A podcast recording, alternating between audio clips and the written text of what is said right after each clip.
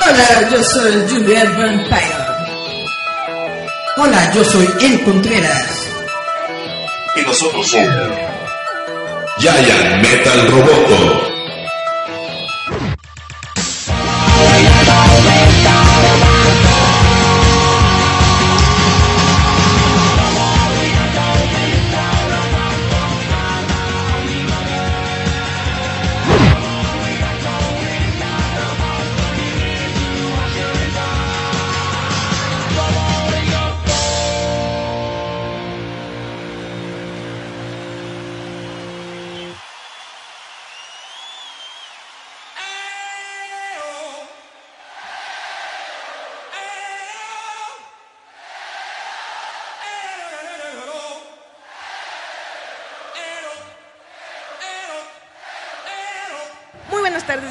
A todos los que nos están escuchando. Nosotros somos Giant Metal Roboto. Como siempre yo me presento, yo soy Juliet Vampiro, la señora de las tinieblas y también la dama del mal decir, como dice mi amiguita Ruby. Pero recuerden que yo no estoy sola, yo estoy con la maldad de 2 centímetros, punto 7 milímetros, porque así es. Como Cristo. Tuvo a un Pedro que lo negó y a un Judas que lo vendió. Yo tengo a Eric. Pa, pa, pa, pa, pa. Preséntate, Eric. Hola, ¿qué tal, chavos? Gracias por escucharnos una semana más. Estamos aquí en Giant Metal Roboto. Estamos transmitiendo completamente en vivo desde un lugarcito muy chidito. Estamos en P de Pollo, ¿verdad, Julieta? Estamos en P de pollo, donde al chicken le ponen la P y usted se come el pollo. Yeah. Les recordamos que estamos en Casa de mi- 1963. Para que vengan a probar un poco Muy del- cerquita de Metro General Anaya. Juntito al parque de la calle de Canadá, ahí mero, chavillos. Pero le recordamos que esta es su charanga preferida, su cómico musical, friki, mágico y a veces medio trans. Porque Ahora. Eric ya va a ser señora. Señora, señora, señora, ya decía Denise de Calaf. Pero traemos noticias muy, Señora, a muy chidas. veces la vida. Porque Eric sí se lanzó a ver súper desnalgada. Y... Pero yo creo que de, de Capitán Marvel hablamos cuando los dos la veamos, ¿no? No, no, olvídalo, que me den los porvenires, ya. Está inundado el Facebook de que muchos... Yo leí que a muchos no les gustó, que porque no es la cosa wow, Pero yo del quiero- universo Marvel. Yo lo que quiero ¿Qué quieres? es tu opinión. Mi opinión es genial, así que se tendrán que esperar hasta que lo vea. Por eso, primero vamos a decir qué dice la masa, porque como veníamos comentando desde tiempo atrás, Brie Larson estaba en estas como... En este spotlight de... Si ustedes han visto nuestro programa, básicamente en los últimos dos programas que hemos hecho de Giant Metal Robot en las últimas dos semanas, nos hemos estado metiendo mucho en lo que es el mame de las críticas hacia la película de Capitana Marvel, más que nada por todas las cosas que dicen, que dijo Brie Larson, que no dijo en cierta conferencia, en cierto lugar, en cierto momento. Resulta que a pesar de toda esta campaña de odio que sufrió la película y a pesar de todas estas controversias, a la película de hecho le está yendo muy bien. Estuvo en los primeros eh, lugares de taquilla del fin de semana pasado. Ahorita está pegando fuerte. Básicamente esta es una muy buena noticia porque nos quiere decir que a pesar de los troles, a pesar del hate, pues Marvel es fuerte, Marvel sabe hacer las cosas, sabe hacer buenas películas. Ahora, muchas personas le están echando también ahorita caca ya que se estrenó la película, que porque dicen, no, que cómo va a ser, que es la es la heroína más poderosa la que va a acabar Bueno, con Thanos y no pasa que nada. De toda esta final que sería del universo de Marvel es la más poderosa, ¿no? Eso es lo que le están barajeando. El problema es de que es como decimos, este universo cinematográfico nada tiene que ver con los cómics, es algo totalmente nuevo dentro de la trama. Básicamente, la- el problema con Capitana Marvel es que la gente le está metiendo expectativas que no tienen nada que ver con la película. La gente quería básicamente ver una continuación de Endgame, de, de- de Avengers, una onda así. Quería ver más cosas relacionadas con esa película y obviamente no las iban a tener porque esta es una película de origen. De hecho, se parece mucho a las películas que salieron en la fase 1 de Marvel, que eran literalmente una película de origen, de contarte de dónde viene el personaje, hacia dónde se dirige y se acabó. Por eso mucha gente está quejándose de que querían ver más, querían ver más espectacularidad y bla, bla, bla. Netamente, a mí me parece muy buena película, me parece muy cumplidora, me parece que tanto las actuaciones como los efectos son bastante buenos, tienen bastante... Algo que, por ejemplo, no sé Chidez. si, si es verdad lo que, me, lo que dicen ellos, que está muy photoshopeada en demasiadas escenas. Como es muy delgadita, le tenían que poner nalgas y chichis. Eso es verdad, yo que no lo he visto no sé. Pero dice la gente, te rumora que eso es lo que también se nota mucho. Te soy completamente honesto, jamás me fijé en eso. Yo me, yo me fijo en la historia, no en tonterías. No, pero Está eh, muy pero padre lo los efectos visuales. Y si hay efectos visuales para mejorar a Brie Larson, no se notan en lo absoluto. Están muy bien hechos. Sí, porque me dijeron que pues obviamente Si le ponían dice que la gente que, que hay truco, yo lo dudo. Y si sí lo hay, está tan bien hecho que ni, que ni lo notas. Está muy padre, eh, por ejemplo, lo que hicieron con Nick Fury, con el actor Samuel L. Jackson, que lo hicieron ver mucho más joven. Se ve literalmente igualito a como estaba en los noventas, así como lo veíamos en peliculitas ¿Le pusieron pelo y su afro? ¿Le pusieron qué? ¿Pelo y su afro?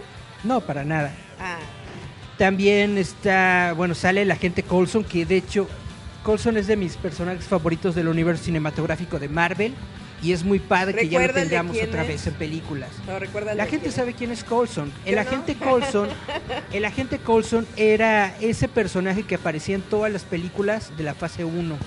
Y eso también es algo muy padre. Y les repito de nuevo, esta película tiene una vibra muy, muy parecida a la fase 1 del universo cinematográfico de Marvel.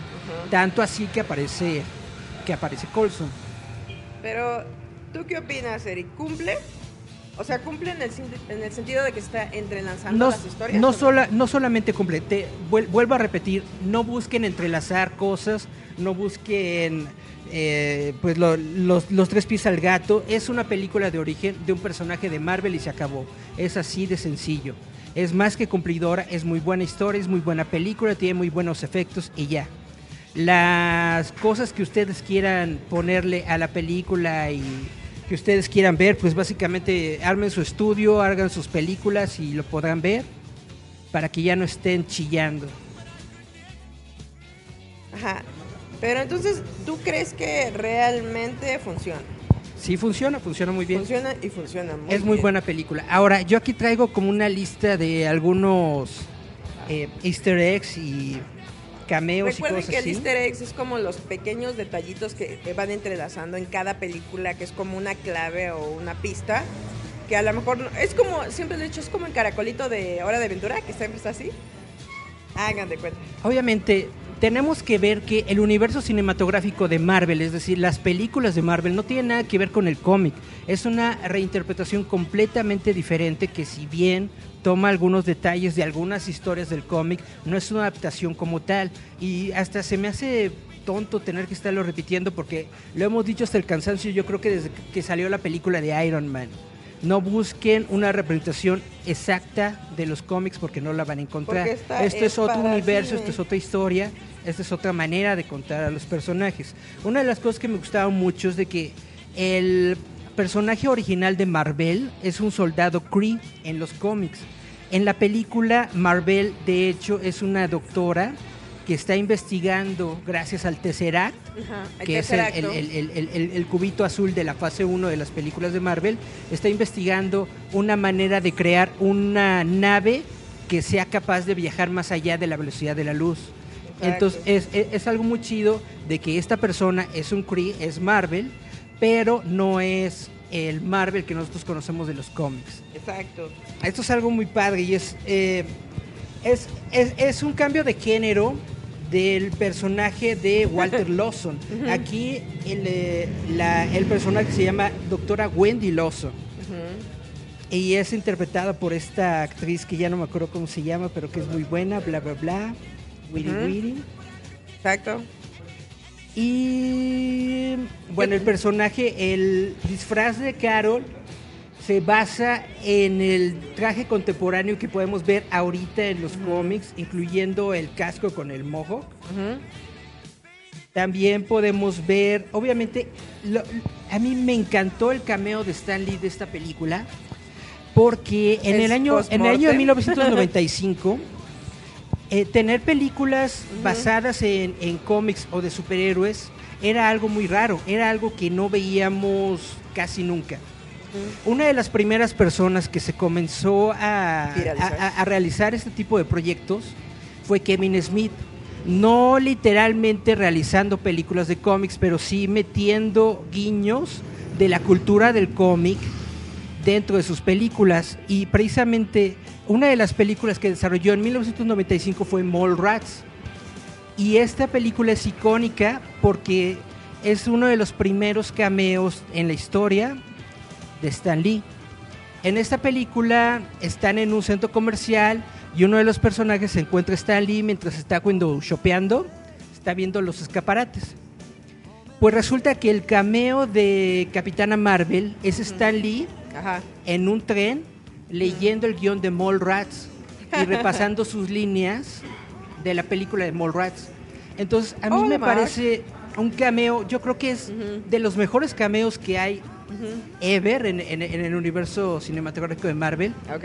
porque no solamente te reconecta con Stan Lee, sino te reconecta con esa época de los noventas en la que la única manera en la que nosotros teníamos de poder ver a estos personajes o poder ver a Stan Lee Exacto. era con Kevin Smith. Kevin Smith, por ejemplo, en, en su película de Jay and Silent Bob, metió a, a Mark Hamill El señor como, Skywalker. co- co- como uno de los personajes. Y ahorita Mark Hamill, después de que Skywalker. volvieron a ponerlo en Star Wars, otra vez está de moda y bla, bla, ¿no? Pero básicamente es eso. Stan- eh, Kevin Smith era de estas personas que quería capturar la esencia de la cultura popular con la que crecimos y llevarla al cine. Es de las primeras personas que hizo esto. Y que hagan ese homenaje en la película de Capitana Marvel me parece que es increíble. Para mí Kevin Smith es un señor que morirá anciano, mente niño. Hasta sí te no sé tú, pero llega un momento en que me desespera. Ya no sé si lo defiendo o simplemente va en contra de todo nomás por joder. Porque no, para nada. A mí se me hace hasta como cansado. O sea, ya cuando habla como el de ya, cuate, ya dijiste la misma explicación, ya madura, crece. Sí, te creo, ya, basta, basta. Se me hace más genial el negrito que lo acompaña. Al, al- al contrario, Kevin Smith ha hecho una carrera específicamente en no hablar mal de nadie, en no hablar mal de las películas, en nunca dar comentarios negativos sobre Ah, nada. no, yo decía que se pasaba de ñoño. Ah, puede ser que se pase de ñoño, pero no nos pasamos todos de ñoño. Yo no. Yo sí tengo cosas y deudas que pagar. Pero es lo que yo decía, eh, la Capitana Marvel cumple, se entrelaza bien entre las otras películas del universo de Marvel, que es lo que estábamos diciendo, se, es cumplidora, ¿no? No es a lo mejor la expectativa como comentábamos con Charlie, ¿no? No es la expectativa que tú querías porque sí el personaje dentro de los cómics no es tan relevante.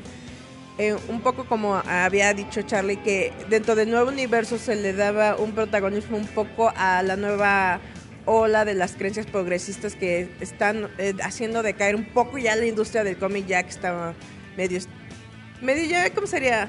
Como cansado, ya muy gastado y intentar meter este tipo de speech ya es un poco...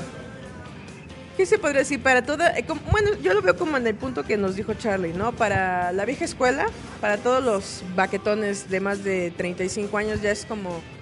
Déjenme a mis historias, déjenme a mis superhéroes. Pero dentro de... Para el nuevo público que le gusta todas las películas, ni siquiera los cómics, las películas, para mí yo creo que la Capitana Marvel va a ser algo bueno, ¿no?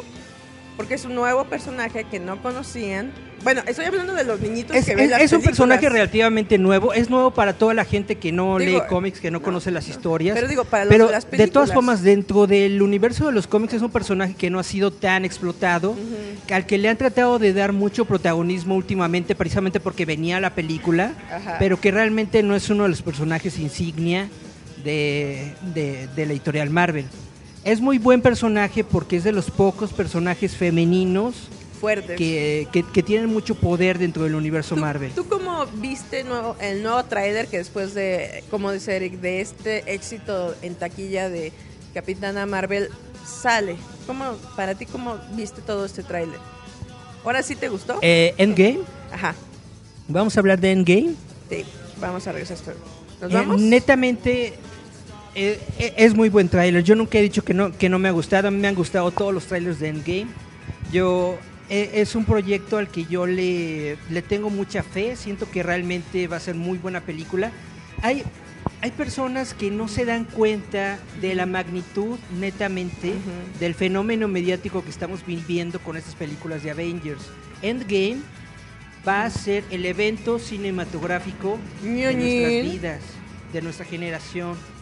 Así, literal, lo pongo tal cual. Sea mala la película, sea buena la película, no vaya la gente al cine, etcétera. Es un evento cinematográfico. Son 11 años de películas, 21 películas entrelazadas, todo para llegar a la conclusión que va a ser Avengers Endgame. Entonces, básicamente, esta es una gran película y yo creo que nos vamos a nuestro primer comer- corte comercial y ya regresamos a hablar del tráiler de Avengers Endgame. ¿Qué te parece, Julieta? Va, va, regresamos para hablar un poquito porque se ve, se ve bueno, se ve bueno.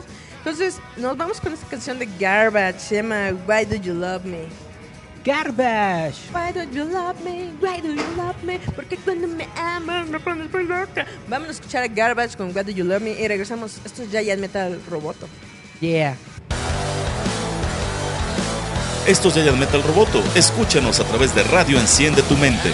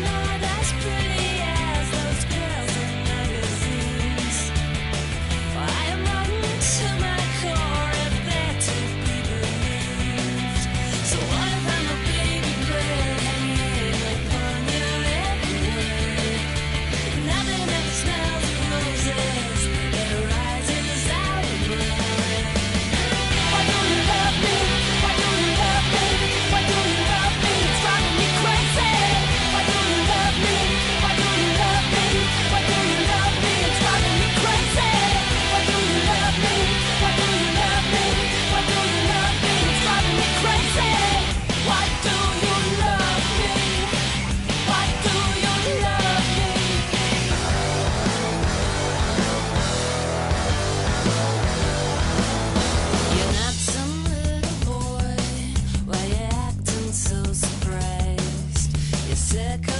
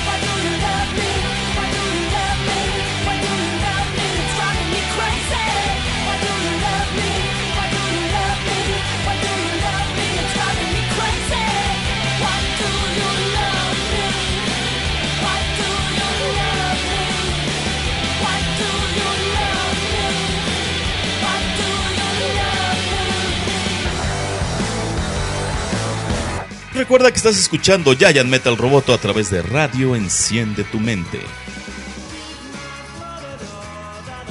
Y volvemos a esto que es Giant Metal Roboto. Como le estábamos comentando sobre el tráiler de Endgame, se vio muy chido porque vemos a un Tony Stark todavía vivo junto a todos los que- Avengers que restantes que quedaron en la Tierra diciendo qué frase que Eric estuvo ahí castroso. Eh, ya no me acuerdo cómo es la frase, pero es este, pase lo que pase, ¿no? Sin importar Haremos lo imposible. todo Lo que sea necesario. lo que sea necesario. Necesario. Lo que sea necesario es la frase del tráiler. Esa es la frase que nos da pauta a de que los se puede observar a los Avengers que, que quedaron en la Tierra con un traje espacial. No sabemos si van a ir a rescatar a la esta una- a un Thor eh, cayéndole chirindongo a la Capitana Marvel. Que hay un pequeño debate, ¿no, Eric? Que si era el Stonebreaker o era el Mew Mew. Si es Stormbreaker, netamente, pues obviamente el Mew Mew está destruido. Es que hay que recordar que el ¿cómo es? Mi- Migionil, Mayonil. Mjolnir. Sí, el, Mjolnir. el ñoño. El miau miau era un martillo cuadrado, era un era literal un mazo. Es que, y el netamente, Sunbreaker es un hacha. Exactamente, el Mjolnir era un martillo, era un martillito chiquito con su mazo, era una cosa así. El Stormbreaker es una cosa tota así porque es un hacha de guerra. Bueno, no es una cosa tata, sí, nada más digamos que lo que difieren. el- Lo que pasa es que si, si ves eh, si precisamente el tráiler, Thor se recarga en el Stormbreaker, Así le llega aquí a la altura del ombligo, entonces sí está alto el, mango. el mango. El mango. el Y ahí mango te das cuenta completamente te de que no, de la que no es. Mjolnir, de que es Stormbreaker porque está grandote. Y tiene diferente forma y recordemos que aparte el mango está hecho de las bracitos. El bracito de Baby Groot que ya no existe porque que ella es un polvito. adolescente. No, pero que dije, del Dust adolescente in Groot. the wind. All we are is No. dust in the wind. Todos nos volvemos hojitas de otoño. na, na, na, na, Le mandamos un saludo a Pati Cabrera. Y un abrazo también. Sí, dice Buriel que comamos una por, por ti, te la vamos a mandar por correo. ¿Qué dice? Y claro que sí, Pati, cuando quieras te invitamos acá para que vengas con alguna banda o vengas a hablar de tus proyectos y la gente siga todo lo que tiene. Busquen a Pati Cabrera Pérez Photography para que vean todas las fotografías chidas que ha tomado en las conferencias y en los conciertos de todas las bandas que ha fotografiado y pollo. conferenciado. Yeah. Y es lo que decimos, ¿tú, ¿tú cómo viste el tráiler? A mí me gustó incluso porque sale, ¿cómo se llama la loquita azul? Eh, Terra, no. Nebula. Nebula. Nebula sale de loca y literal se ve que la- se le avienta a alguien ¡ah! como un gato desquiciado. Sí, ¿Te cae? sí, sale. Es más, ahorita lo busco. Pero tú cómo lo viste? Eh, hay, hay mucha gente de que se queja de estos trailers que están apareciendo de Endgame porque dicen que no te muestran nada y de lo que te muestran eh, son como que muy, ¿cómo decirlo? Medio sad el ambiente. Obviamente el ambiente va a Es estar sad. desolador, acabaron con la mitad del universo. Exactamente, se destruyó la amistad del universo. Obviamente tienen que estar todos tristes, no va a estar gozoso el asunto. Y de todas formas, Bueno, Kevin si Feige... a la humanidad como yo, sí estarías muy feliz. Kevin si eres Feige- Mandy también. Kevin Feige, el productor de Marvel, dijo desde un principio que en los trailers de Endgame solamente vamos a ver de los primeros 15 a 20 minutos de la película. Y esto es algo muy bueno. Normalmente cuando vemos un tráiler, lo que hace eh, la gente de, de mercadotecnia y estas ondas, te ponen las escenas más gruesas de la película. Y eso a mucha gente le, le- saca de onda porque cuando vas a ver la película, todos los eh, momentos chidos ya los viste. Y entonces le quita un poco de emoción. Y algo que está muy bueno de, esta, de estos trailers, de esto que está haciendo Marvel, es de que nos está mostrando muy poco. Pero con lo poco que nos está mostrando nos está contando toda la historia. Nos está diciendo hacia dónde se dirige la película. Básicamente el mundo está desolado, desapareció la mitad de la población y dice el Capitán América que todo el mundo, bueno, muchas personas ya lo superó, Ajá. ya lo superaron, pero los Avengers no. Los Avengers no lo han superado porque todavía carga dentro de sus hombros la pérdida de todos sus compañeros, de todos esos héroes que desaparecieron y obviamente tienen que encontrar una manera de, de detenerlo, de tener la destrucción. Ahora, no se trata de volver con Thanos y Como quien partirle dice, va de retro y su mandarina en gajos, porque eso ya está en el pasado. Exacto. De lo que se trata es de tratar de recuperar a los Avengers que, que ya no están con nosotros. Entonces por eso se dice que el plot de la película probablemente tenga que ver con viajes en el tiempo. Ajá. Lo que están diciendo muchos es de que probablemente van a eh, tomar un equipo de Vengadores de diferentes etapas en el tiempo para ahora sí irse contra Thanos y quitarle el guantelete del infinito. Que es que dice que. Ah, pe- pero, si te acuerdas de la película de, de Ajá. Infinity Mira, War, está, te dije, está si te acuerdas de. Infinity War, los Vengadores de hecho están, están separados, son Ah, dos sí, equipos. sí. El equipo de Iron. de Iron Man que está en el espacio y el equipo del Capitán que está, está en Wakanda. ¿no? Lo que a lo que va esta nueva película es de que van a juntarlos por fin a todos, es decir, todos los Vengadores, todos los héroes que hemos visto en todas las películas, en 21 películas, van a estar juntos todos para partirle su malla a, a, la, Thanos. a mitad antes. Van a, eh, según se dice, van a regresar en el tiempo en un ¿Qué es momento en el que? Thanos No probablemente aún no tiene el guantelete o Ajá. en esta escena que vimos en la primera película en la que por poco le quitan el guantelete pero que por, por- por culpa de Star-Lord Por andar dudando. no se lo quitan. Entonces básicamente es eso, eso es lo que estamos esperando de la película. Ahora, el rol de Carol Danvers, de la Capitana Marvel dentro de Endgame todavía no se puede ver, todavía no sabemos qué es lo que va a ocurrir, todavía no sabemos si ella va a ser una parte importante o no, y es que ni siquiera es importante para la historia, lo chido es que vamos a tener a la Capitana Marvel en la película y se acabó, ¿no? Y, y es, es un poco... eh, dentro de la película siento yo que la Capitana Marvel va a ser lo que necesitaban, ¿no? Porque es un superhumano, mitad de alienígena que les estaba haciendo falta. O sea, sí tenían a Thor, pero Thor por más semidios es muy inmenso. Yo digo que eh, Thor es como su Starfire. La, la- la- la cuestión, yo, yo digo que la bronca es de que nada más tienen a un solo Thor y Thor no puede estar en dos lugares al mismo tiempo. Y Por, Thor solito por poco derrota Casi. a Thanos. porque tiene... Entonces, si se ahora- podría decir que igualan fuerza. Es que también hay que recordar que Thanos es un titán. Con el con el guantelete del infinito es imposible de dictaminarlo porque es A ver, tiene el poder del universo Yo, yo quiero literalmente. preguntar algo. ¿A qué se refería nuestro buen amigo Jerry? Saludos, Jerry. Que Jerry. tiene Brie Larson, bueno, la capitana Marvel, la piedra de qué? Ah, em, lo que pasa, como te había comentado, en la película de Capitana Marvel aparece el Tesseract. El Tesseract tiene adentro la, la piedra del, del espacio, me parece, que es la piedrita azul. Ajá. Con esta piedrita azul eh, crean la nave prototipo para viajar a más allá de la velocidad de la luz. Cuando esta nave prototipo explota, la energía residual de la explosión le da sus poderes a la Capitana Marvel. Entonces por eso Jerry decía Ajá. que los poderes de la Capitana Marvel Pero proceden de, la, de una de las piedras del infinito. Ah.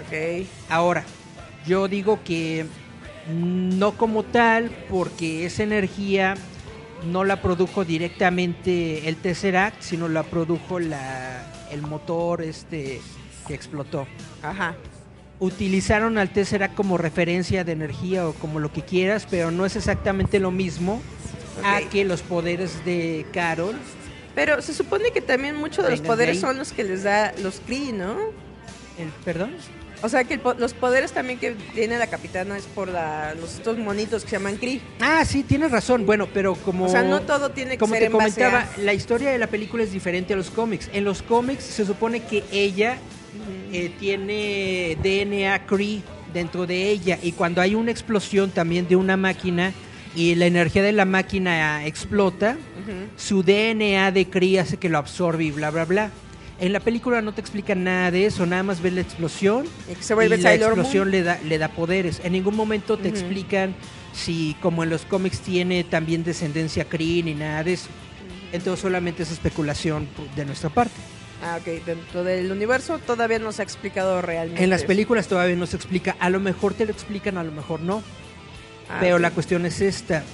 eh, como bien estaba diciendo Jerry, es muy difícil de creer que una persona que solamente tiene una fracción del poder de una de las gemas del infinito pueda ganarle a alguien que tiene el poder de todas las gemas del infinito. Que en este caso sería la capitana o sería, estamos hablando de Thanos.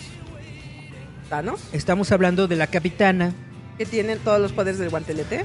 No, la capitana tiene una fracción de una de las piedras y Thanos Tiene todo el tiene guantelete. todo el guante. Ah, eso, eso es- esa es mi pequeña duda.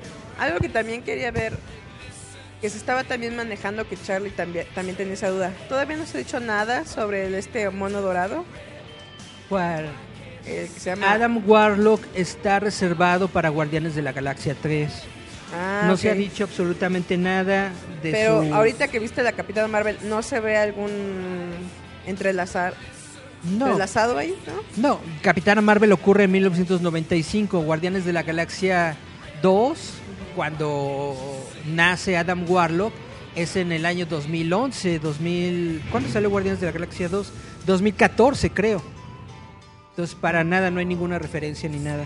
Ah, ok. Pero para ti, entonces, este va a ser el suceso ñoñil del año. Lo vuelvo a repetir. eh, en Avengers Endgame va a ser un suceso cinematográfico muy importante.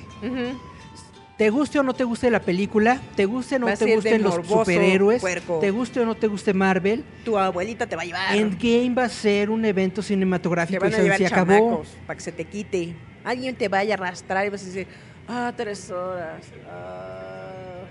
Ah, sí, va a durar tres horas, ¿verdad? Tres horas de pura efecto ñoñil. Pero ¿qué otra cosa, Eric? ¿Qué quieres más platicarle a la gente? Pues básicamente, Oye, oye, no- hoy no es- les dije gente horrible. Sí, gente horrible. básicamente es eso, chava. Vemos lo- los nuevos trajes, esos trajes blancos que aparecen en el tráiler.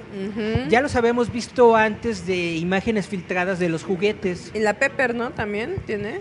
Pepper eh, sacó, los- su, sac- sacó sus imágenes con, eh, con la armadura de Rescue. Ajá. De eso no hemos visto absolutamente nada en ninguno de los trailers. Pero una de las teorías es de que Pepper va a ser la que rescate a Tony Ajá. de, de su nave en el espacio exterior. Ahora, esto, lo, lo siguiente que voy a decir es pura especulación. No lo tomen como nada real. Exacto. Hay unas teorías en internet que están diciendo que probablemente con los viajes en el tiempo Mm, van a tomar a los Avengers de diferentes puntos en la línea del tiempo y entonces esta escena que vemos con todos los Vengadores en su traje blanco no necesariamente significa que van al espacio. que, por ejemplo, Tony Stark está vivo y que haya sobrevivido de la nave. Muy probablemente sea que, que ese Tony Stark que estamos viendo ahí Ajá. fue sacado de otro punto en el tiempo. El Capitán América sin barba. Muchos están diciendo que a lo mejor es el Capitán. América de la batalla de Nueva York. Ah. Porque lo que quieren hacer es crear un equipo de Vengadores de cuando los Vengadores estaban en su máximo apogeo. Es decir, eh, Tony Stark y el Capitán América antes de Civil War. Ajá. Daniel nos dice que el evento del año será King of the Monsters. Nah, no es cierto, así será Endgame, pero yo espero más a Kotzi. Uh, Porque- saludos, saludos al Master, gracias por, por vernos. Tiene usted mucha razón, Master. El segundo evento cinematográfico de este año Godzilla, el rey va a de ser Godzilla, monstruos. rey de los monstruos, con todo, con todo, con todas las letras mayúsculas, Godzillota, wow. ¿Por qué? Porque ahí se van a presentar a todos los monstruos. Y va a salir, siempre se me olvida, pero sale el pterodáctilo del Popo.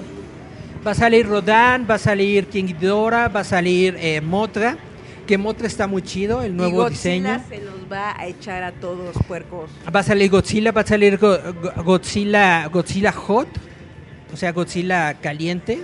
Godzilla Hot. Va a ser un, topless. Pero es reptil, abajito, ¿no? Uh, Porque es reptil, no es mamífero. Chan, chan, chan, chan, chan, chan, chan. Así ¿Qué otras cosas ñoñas, Eric? Pues de esto es de todo lo que estábamos hablando. ¿De qué estamos hablando? De Endgame, ¿verdad? De Endgame, me sí. acá, pero- ah, otra cosa, la con que la con que logró que venga Elijah Wood para todos los fans que son del Señor de los Anillos. Yo iré primero a decir a Elijah Wood que nos dé la receta de la juventud eterna porque es el eterno niño. Ya está muy ya se parece mucho a Gollum, pero todavía, ¿no? Yo le diría decir Oye, Laia, ¿qué sentiste de grabar con Macaulay Culkin, el ángel malvado? ¿Sí le tuviste miedo a mi Macaulay o no? ¿O ¿Tú qué le Pues, preguntarías? es- esta- esa es una nota muy importante. La Conque anunció que va a tener tres eh, invitados de honor. El primero que ha anunciado es el Wood. El Wood, si ustedes no, si ustedes han vivido debajo de una piedra, es el protagonista de la trilogía del Señor de los Anillos. Él creó las es, patitas él es de Frodo, Hobbit. Frodo el Bolsón Ajá. Y básicamente ha hecho muy muchas otras películas. Hay una que me gusta mucho de él que se llama ay, cuando el mundo ya no importa, algo así. No me acuerdo cómo se llama. Eh, sí, sí. Eh, es- está en Netflix, búsquenla. Es, es muy buen actor, es muy chido, es muy padre. También salió en una serie, ah, también es de Netflix, que no me acuerdo cómo se llama. También búsquenla.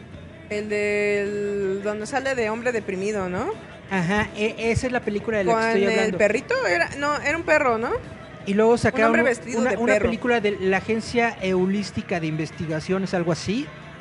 También aparece Laia Wood, Pero es muy buena serie, es muy chida. todos los niños de los 2000 lo recuerdan como el mejor víctima en prank por Ashton Kutcher. Está Ah. con Ashton Kutcher, entran a un estacionamiento y alguien avienta un explosivo en basurero y el Wood echa toda su técnica, ahora sí, de actoral al decir, perdón señor policía, Tun, tun, tun, tun, yo no hice nada y unos ojotes de, perdón, perdón. Eso es reconocido en la Wood como el niño sufrido chillón de prank.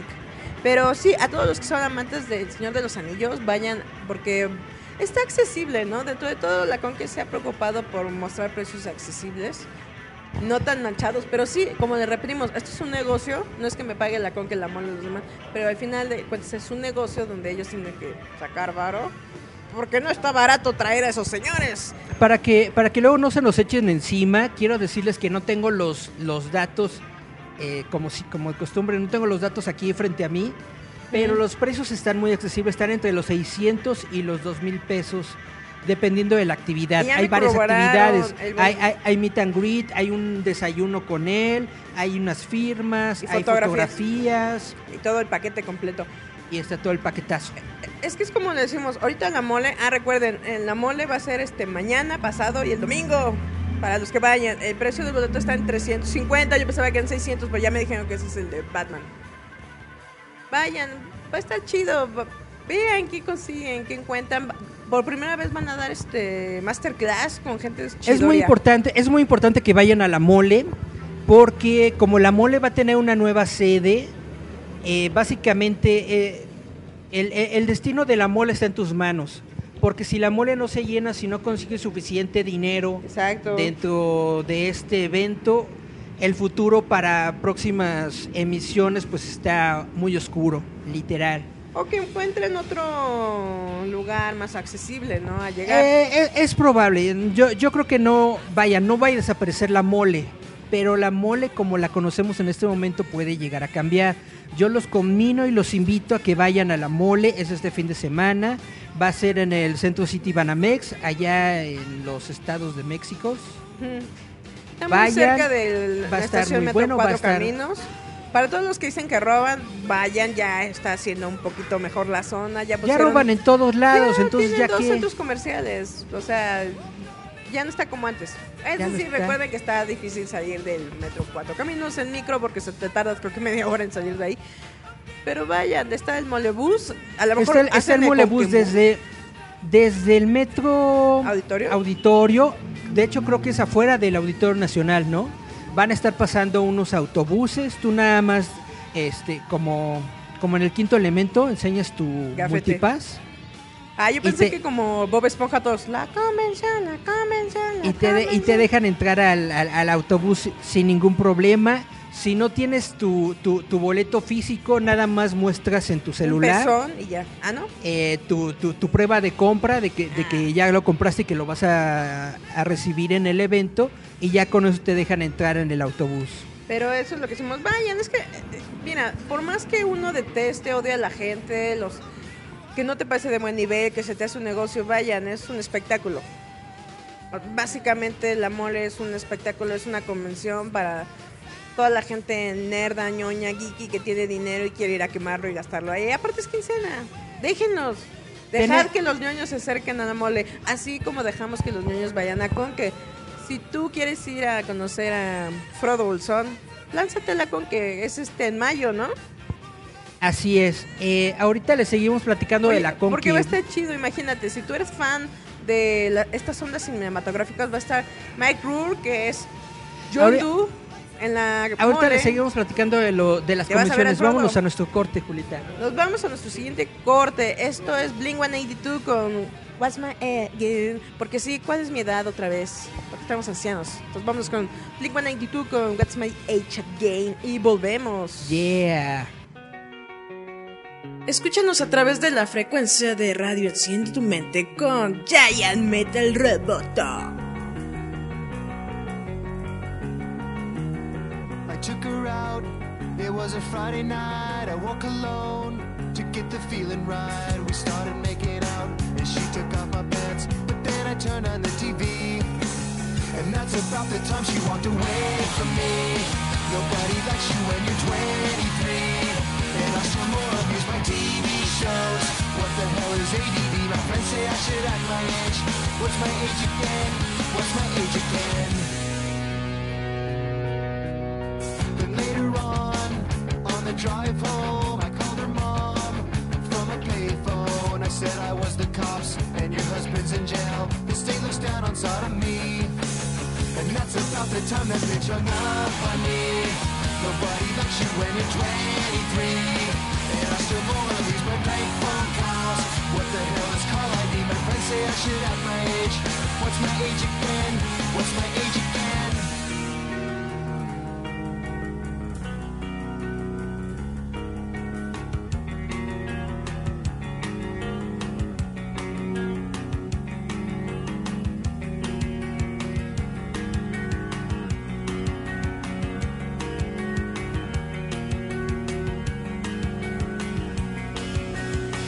About the time she walked away from me. Nobody likes you when you're 23. And you still act like you're in freshman year. What the hell is wrong with me? My friends say I should act my age. That's about the time that she broke up with me. No one should take themselves so seriously. With many years ahead to fall in line. Why would you wish down on me? I never wanna act my age. What's my age again? What's my age again?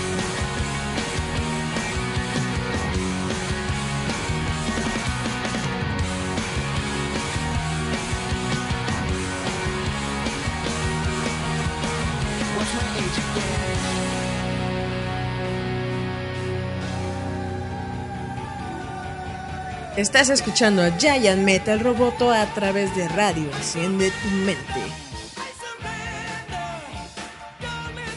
Y volvemos a Giant Metal Roboto. Aquí estamos como siempre chacoteando. ¿Qué más cosas notiñoñas tienes, Eric? Eh, pues antes de las noticias quería ver qué nos está diciendo el público en las redes sociales. Dice Daniel que la película que te refieres es La Facultad con Salma Hayek. La facultad con Salma Hayek. Ajá. Y le mandamos un saludo a Alejandro García Lanceta. ¡Uh, hola! Hay que hacer otro programa con, con, con La los dinastía. Lanceta. Es una familia de, Estamos de rompiendo músicos la- muy chidos. eh, tenemos seis, somos seis mirones, dice. Ojalá sean más. Bueno, ya tendremos más, no se preocupen. Rato vamos a hacer como los de las compras que tienen hasta 100 ahí chismosos preguntando cuánto cuestan las cosas. Un día, ya verán. Ahora, Pero seguimos aquí. pues ahora, ahora de sí va- vamos a explayarnos con, con la mole y la conque. Que Eh, va a eh, ser les estaba la platicando mole. Julieta que en la mole va a estar el actor que De sale en Guardianes de la Galaxia, Mike, John Rook-. Mike, Mike Rookie va a estar ahí para que le echen. Es uno de esos viejitos feos sabrosos que a mí me gustan. Está sabrosón, dice Julieta. Yo sí, nomás iba a verle el paquetón. Dice Julieta que ella sí le daba. Repite el Green Ranger vuelve a ir. A ver si ahora sí nos los dejan tocar. En la mole pasada, Julieta se estuvo sabroseando al Green Ranger. Y saben qué? Su piel es de porcelana. Su piel de Te porcelana. ha de echar unas cremitas carísimas de ahí de Beverly Hills porque tiene la piel lisa y ha de, hermosa. se, ha- se ha de bañar en semen de ballena. Yo creo que sí, porque está muy preciosa su piel y muy joven. O sea, ¿qué tie- tendrá sus 53, 54? Ya tiene más de 50, 54, 55 yo creo que sí tiene el joven Green Ranger. Y, pero para que vean, chavillos, va a estar va a estar repitiendo. ¿Quién más repite en la mole como invitado? Repite el- dos como invitado. Dross repite para todos los que les gusta las creepypastas de... ¿Cómo dice el Dross? Siempre se me va su eslogan. Para los que le gustan los videos. ¿No? ¿Cómo, es? dice? ¿Choqueando? ¿Espeluznante? Espeluznante. No me acuerdo cu- cuál es la frase de Catch que tiene. Espeluznante. No, este... ¿Terrorífico? Espeluznante. No, tiene otra. Terrorífico. Catch, catch, catch. Ah, dice que, dice Analiel que no, la facultad es otra, no de la que hablaba Eric, más bien la agregaba a la lista de pelis del Hobbit. Y Abraham Corrales Millanos, más saludos, dice, no sabía yo que para usar el chat había que hacer clic, pensé que no era en vivo. Sí, estamos en vivo. Si estamos en vivo, a través ¿cómo de? Radio Enciende tu mente, acá andamos. Uh. ¿Quieren una prueba de que estamos en vivo? Son exactamente las 8.33 pm según mi ¿Quieren una reloj prueba que estamos en vivo? del jueves comer una papa. 14 de marzo. Según Sí, yo. me voy a comer una papa. Ay, están muy buenas. Están como salpimentadas. Mm. Y bueno, de la con que le estamos platicando, hasta ahorita solamente nos han hablado de Laia Wood. Como bien dice el máster, sale en la película de la facultad con Salma Hayek.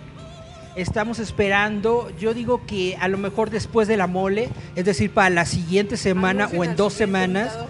vamos a poder eh, eh, escuchar más rumores de los nuevos invitados que van a tener. Esto va a estar muy chido. Netamente yo les, le- les invito, los conmino a ir a eventos de cómics porque eh, pues tenemos que mantener nuestro... Modus nuestro- vivendus, nue- oigan. Nuestro modus vivendi, sí, pero nuestro fandom vivo. Nosotros, no están ustedes para saberlo, pero nosotros ya tenemos más de 30. Y cuando estuvimos en el boom de los cómics de los noventas, llegó un momento en el que hubo un, un bajón muy gacho. Había convenciones, había un montón de eventos, había tienda de cómics en cada esquina. Exacto. Y de pronto todo desapareció. La Porque burbuja se así. reventó Y nos fuimos todos. y nos quedamos con muy poquitas cosas. Ahorita estamos viviendo la segunda, la, la segunda burbuja del cómic en México. Gracias a las películas de Marvel, esperemos que no se reviente, pero sí siento que el mercado se está cansando un poco. Sobre todo la gente de calle, la gente que no sabe mucho de cómics, pero que le entró al mame porque por las películas. Eso es bueno. Es, es muy Generó bueno, es- nuevo es- es muy bueno, pero no hemos logrado mantenerlos dentro del fandom, porque muchos eh, se hartaron o ya se han ido a otras cosas, a ver otras series, bla, bla, bla. Ajá. Entonces, es probable que llegue una segunda explosión de esta burbuja, es probable que vuelva a decaer todo, puede ser, puede ser que no, pero para no eh, para no ayudarlo nosotros hay que ir a los eventos, hay que apoyar a las convenciones, hay que apoyar a los es eventos. y también a los eventos chiquitos, los que aparecen en tu colonia de que em, cómic independiente o de que va a estar el dibujante fulanito, etcétera, los que hacen las tiendas de cómics, que luego Los que llevan a gente para que haga sketches, para que haga firmas y todo. Todos estos eventos son muy loables, hay Porque que ayudan apoyarlos. a mover toda esta pequeña industria que son de ilustradores, de dibujantes, de creadores de cómics independientes. Creo que es algo importante. Y les repito, aunque les caiga mal los que hacen los eventos, aunque les parezca muy estúpidos los precios, aunque crean que todo es negocio, sí tengo que decirles que mucha gente vive de ahí. Y es como decimos, no, no siempre te- tienes que ver al que hace el evento, sino a las tiendas, a los dibujantes, a los ilustradores, a los cosplays, o sea, los invitados también, o sea, también de ahí jalan para venir a comer a pe pollo, morros. O sea, creo que al final todo el mundo queremos un poco de dulces, dulces, dulce- sucio dinero para comer un poquito. Y se vale, ¿no? Se vale también ver el capital y de un momento económico. O sea, no todo es fama, gloria y el glamour. O sea, no importa. Y eso eh, se los hemos dicho, ¿no? No importa que en tu página tengas 30 mil likes si a tu presentación no va ni una persona, ¿no? Creo que eso es lo más triste que se ha visto, donde realmente ilustradores que tú puedes ver que tienen una página de 30 mil likes, cuando van a una convención nadie va a comprarles nada y les están Ah. pichicateando un sticker, un sketch porque se les hace caro, pero es el único lado donde tienen para exponer público, artista, su trabajo, ¿no? O sea, también hay que entender un poquito, no todos ellos van a, como dice Eric, al bazar de tu colonia, ahí en tu pueblito. La mayoría no tiene eso, tiene nada más la mole, ¿no? Para andar ahí medio luciendo sus tristes dibujillos. Hay que también tener eso en cuenta, que hay que apoyar a, todos los independientes, no solamente es uno. Ah, mira, saludamos a Joseph Bravier. Hola. Saludos, saludos. Dice Abraham Corrales que si no van a la con que irán a la mole. Creo que, bueno, Eric y yo no, porque somos guarachudos del sistema. Roboto, Ro- Roboto va a estar en la mole. Va, dos de Va nuestros Charlie, colaboradores van a estar en nuestro colaborador. Perdón, dos de nuestros Colaboradores. colaboradores van a estar en la mole, que es Charlie Romero y, y- y- y Marco Antonio Ayala. Van a estar ahí. Entonces, en el fin de semana probablemente vamos a tener algunas notitas, fotos, etcétera. Esperen eso. Vamos a subir todas las chichis de La las conque, cosplays. la conque es un problema más complicado porque como está este en Guadalajara, ¿Cuál Guadalajara? Querétaro. Guadalajara- Querétaro, perdón. Como está en Querétaro, pues está más complicado porque, Porque a Eric le da flojera ir hasta allá. Si le da flojera ir a la mole hasta cuatro camiones, imagínense en Ade- Querétaro. además de la flojera, pues como está retirado hay que pagar camión y bla bla bla y hasta que no consigamos sponsor, pues no creo no creo ir a la. Conque.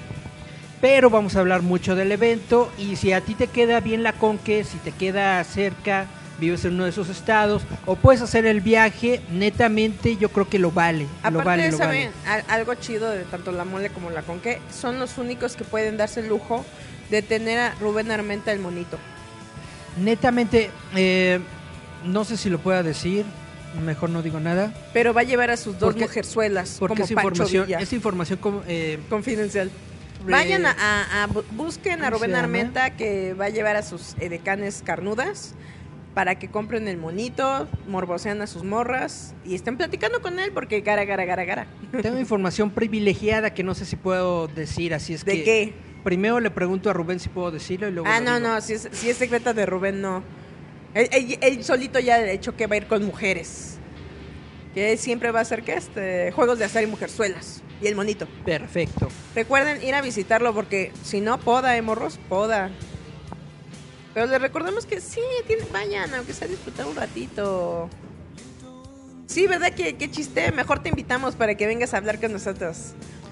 Porque Yeah. Abraham Corral Millán es un buen dibujante. Ay, que venga, que venga. Pues sí, chavito, ¿saben de qué les quería hablar también? ¿De qué? ¿De qué? Todos sabemos, o si no saben, le- les vamos a informar que Disney, Eric se va a volver mujer. Qué Dis- fea va a ser. A lo Ah, mejor, sí. Disney desde el año pasado anda queriendo comprar Todo el mundo. las eh, propiedades intelectuales de cierto Disney estudio quiere comprar al mundo. que se llama 20th Century Fox. Ta, la compra se anunció ta, desde el año pasado, pero se dijo de que el, el trámite y todo esto iba a Iba durar a ser varios medio meses. engorroso porque son los dineros, morro. Según los comunicados que han salido durante esta semana, se dice que ese trato ya va a estar bien y en forma el 20 de marzo. Es decir, la próxima semana ya vamos a tener información oficial netamente de que el trato ya se concretó y qué es lo que va a pasar con, con todas estas franquicias. Ahora, Antes de eso, miren lo que va a llevar Sergio Neri. ¡Woo! Va a llevar Libertas de la Loba, lo regular de lo mediocre. ¿Qué? Saludos, saludos a Sergio Neri. Les Sí. recordamos que nuestra revista digital de que, que, que pueden encontrar ahorita en la tienda de Google Play Store, en Google Play, en la tienda de Hay una Amazon, mini entrevista que en nos dio. el sitio web de Maxter.com y también en la app de Comixazo. En todos estos lugares pueden encontrar nuestra revista digital en donde tenemos una entrevista exclusiva y prácticamente mm, inédita de Sergio Neri, Sergio Neri, perdón. Sergio Neri sobre su nuevo libro de La tuya en vinagre, una combinación, una recopilación De todas de sus las tiras. mejores tiras. De la tuya en vinagre. Y está muy chido. A ver si lleva lobitas, porque las lobitas están preciosas. La lobita de La loba abierta. de peluche que está sacando Está para el. Kickstarter está muy Ojalá chida. lleve la mole. Cómprense una. Cómprenme una. Pero es, es lo que decimos. Ustedes están ah, ayudando y, es- y lo vuelvo a repetir. Aunque a lo mejor la convención en sí te caiga gordo porque la veas muy plástica, muy de negocio y todo eso. Ayudan a gente que realmente va nada más a exponer ahí su trabajo, ¿no? Que no- les volvemos a decir, no va al rock shop, no va a estas eh, tiendas de cómics a hacer sketches. Nada más va una vez al año a vender ahí. Y es la única vez que puedes platicar con ellos, estar con ellos y comprarles directamente su producto y hacerlos sentir incómodos. Pero digo, ¿vale la pena? Sí, vale la pena totalmente. Porque necesitamos apoyar a todos los independientes, ¿no? Como siempre decimos, ay, ¿por qué están hablando de Marvel y DC? Eh, ¿Qué es lo que decíamos con este Joshua Hernández, ¿no? Con su proyecto de Niña Piñata. Hay que apoyarlos porque son cosas que realmente valen la pena y a veces están muy underground y nadie lo conoce, pero la calidad de historia y personaje está muy chida. Lo hemos mencionado aquí varias veces. El proyecto de Joshua Hernández es muy, muy loable y muy recomendable porque es de los pocos proyectos que existen de cómic para niños. en México. Junto a Jazz, nuestra amiga Jazz. Junto a Urso y. Drax. Urso y de, de. Yasmín Flores. Urso y Drax. Drax. Dax. Dax. ¿verdad? Dax. Sí.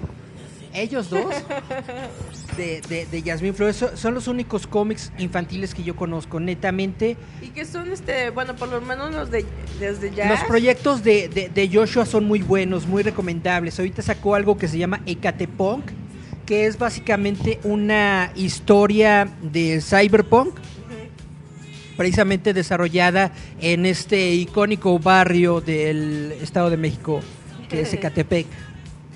Y puedo regresar a lo de Marvel. Pues ya que. Les quería platicar entonces de que hay muchas personas que, que, que piensan que nada más porque Disney compre a Fox, que todas las películas de, de- de Fox se van a pasar a, a Disney y cosas así.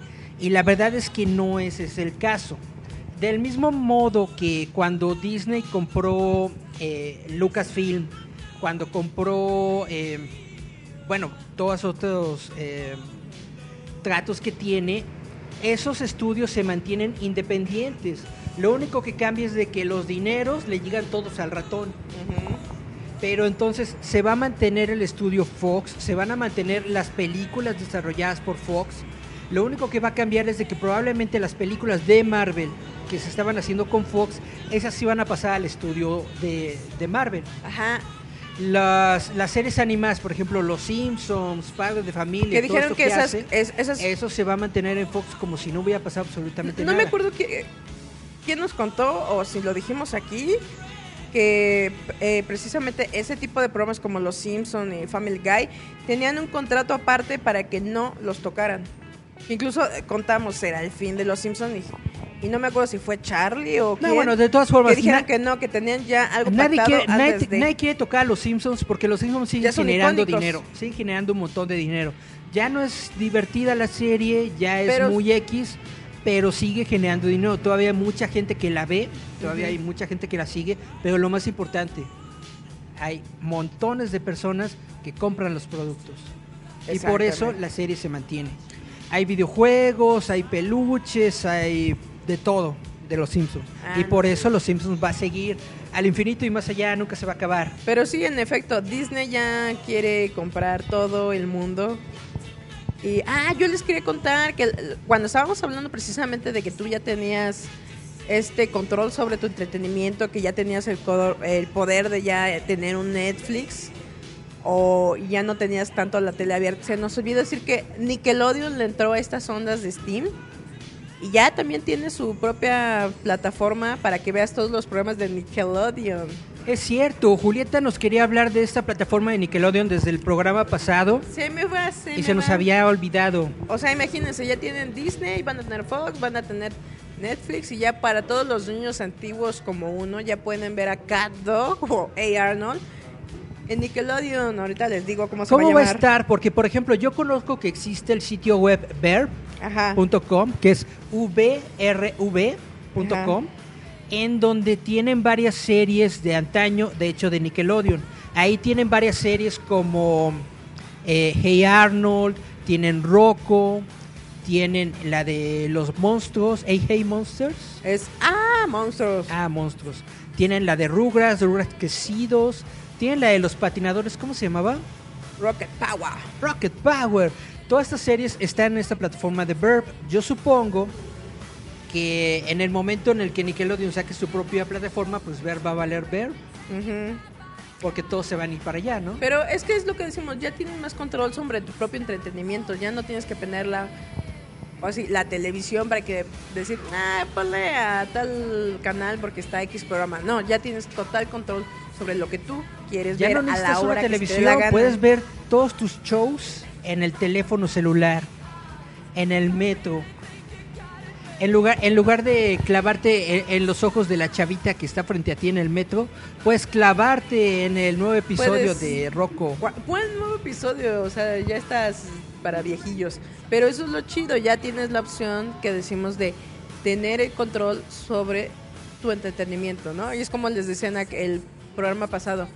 Ya puedes decirle en la fiesta a tu papá, a tu abuelito, toma, ve el fútbol, ve National Geographic y ya lo puede ver en un teléfono, ¿no? Que antes no, porque ve una televisión para todos.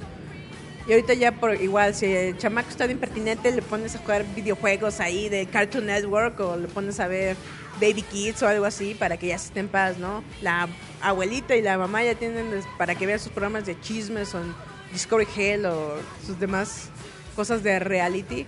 O sea, ya cada quien puede elegir qué es lo que quiere ver a la hora que quiere ver sin que la televisión le diga, ¿no? Como eh, comenté la vez pasada, Televisa no le logró con Blim hacer lo que quería y ahora le está dando las nalgas a la Netflix.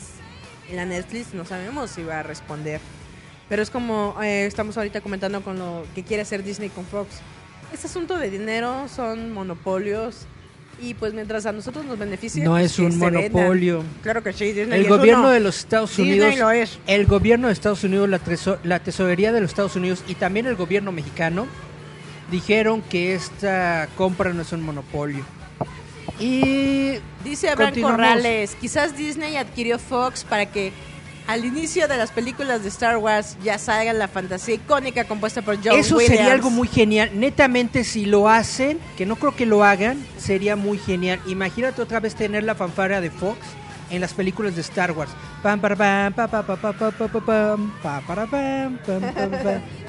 Bueno, ya la conocen. Vámonos a nuestro siguiente corte, Vamos Julieta. Vamos a nuestro siguiente corte. Vamos ¿Qué vamos a, a escuchar? escuchar? a The Offspring World. ¿Por qué no encuentras un trabajo? Why don't get a job? Yeah.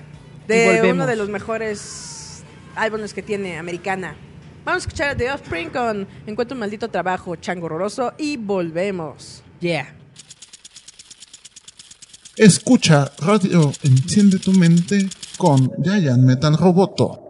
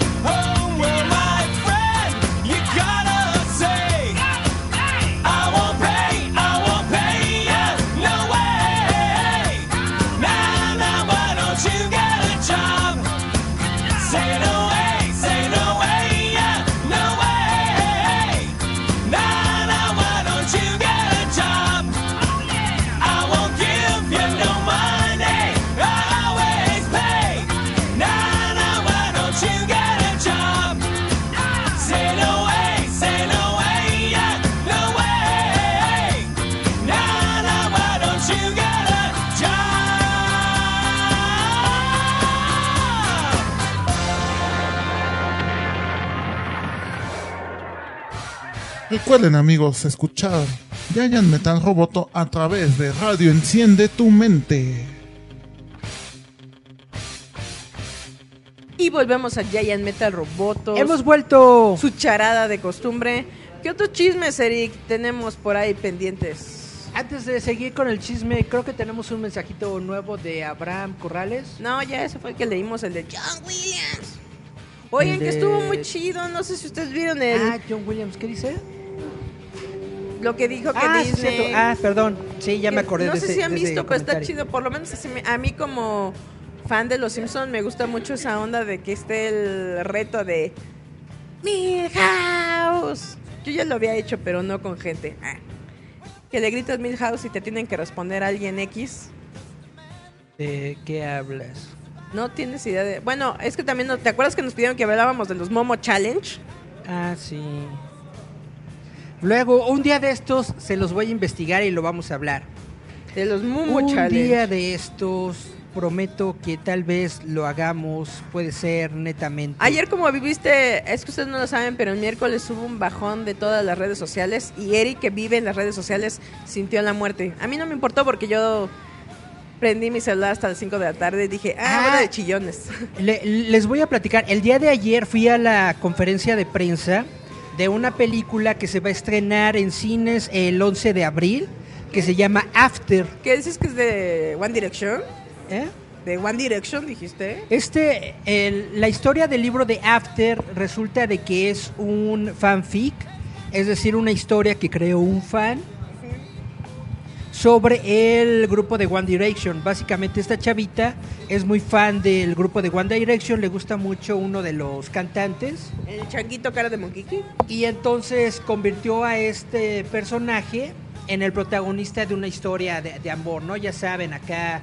eh, eh, eh, Crepúsculos eh, erótica de la chavita que conoce a su ídolo y le dan con todo.